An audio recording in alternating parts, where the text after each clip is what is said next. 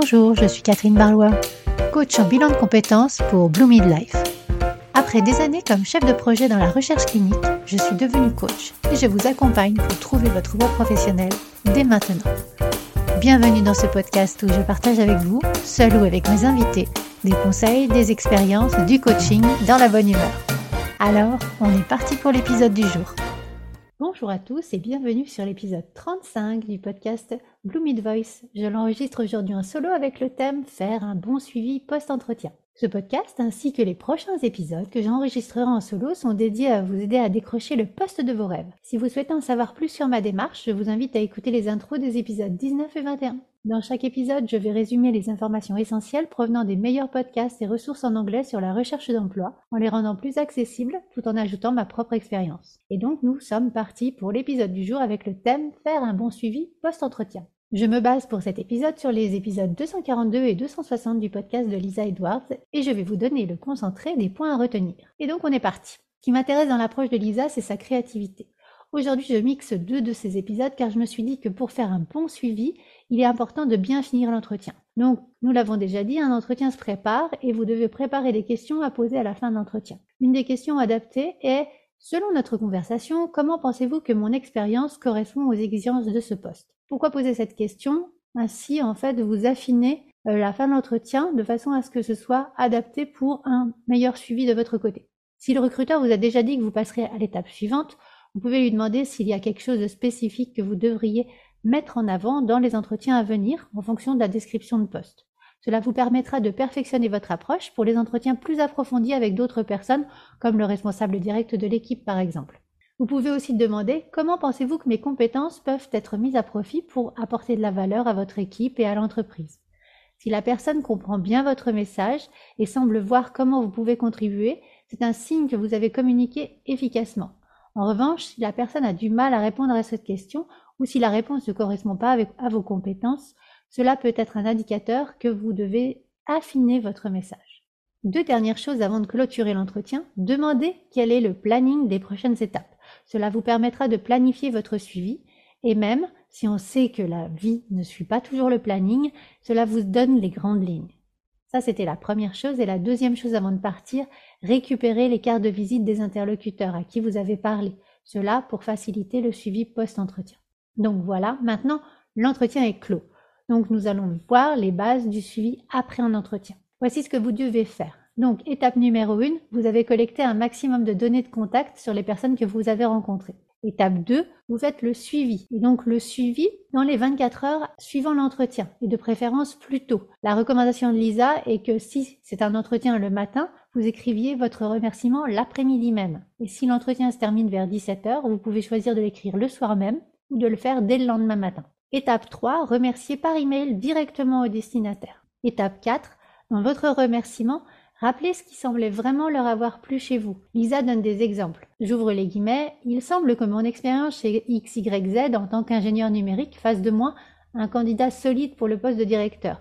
Et je saisis l'occasion de mettre en valeur mes connaissances en mettant en place telle et telle action. Et dans le paragraphe suivant, comme je l'ai mentionné lors de l'entretien, je vous contacterai à la fin de la semaine prochaine pour connaître l'état d'avancement du processus de recrutement. Entre-temps, faites-moi savoir si vous avez des questions supplémentaires pour moi. Voilà, c'est une note de remerciement typique pour Lisa. Elle met en avant ce qui a particulièrement marqué le recruteur lors de l'entretien.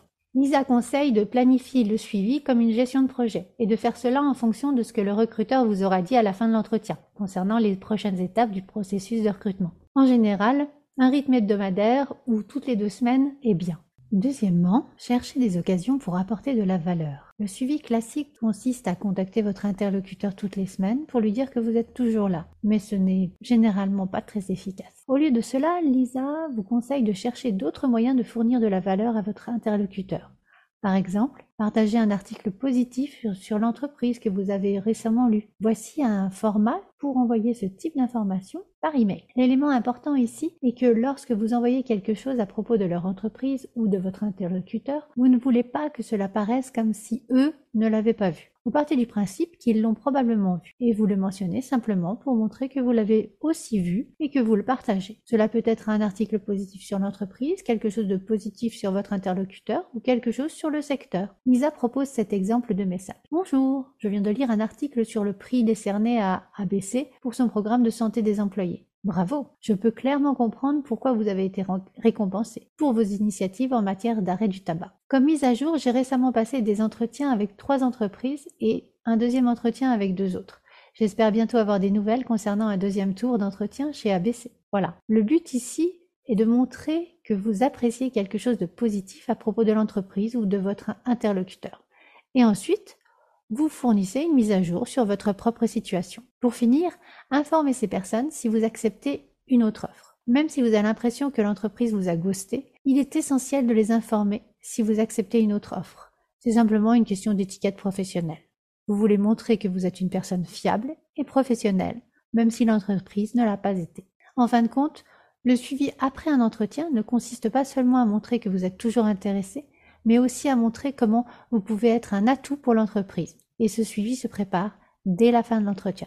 Ainsi se termine cet épisode de podcast. Je vous ai préparé un cahier d'exercices pour vous permettre d'approfondir ce sujet et de vérifier que vous avez pensé à tout. Et j'y ai rajouté des idées bonus. Je vous laisse réfléchir à comment appliquer cela dans votre recherche d'emploi et je mets le lien dans la retranscription. Partagez ce podcast si vous pensez qu'il pourra servir à l'un de vos proches ou de vos collègues. Et si vous êtes resté jusqu'à la fin de ce podcast, sachez que j'organise un concours. Pour cela, il vous suffit de laisser un commentaire ou de m'envoyer un message tout simplement sur contact at Voilà, vous avez le choix.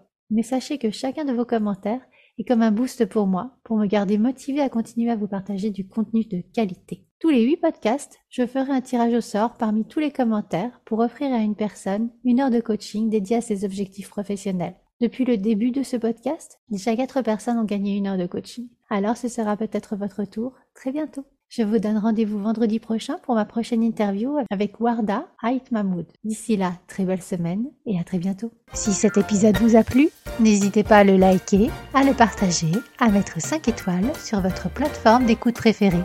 Et je vous souhaite une belle semaine.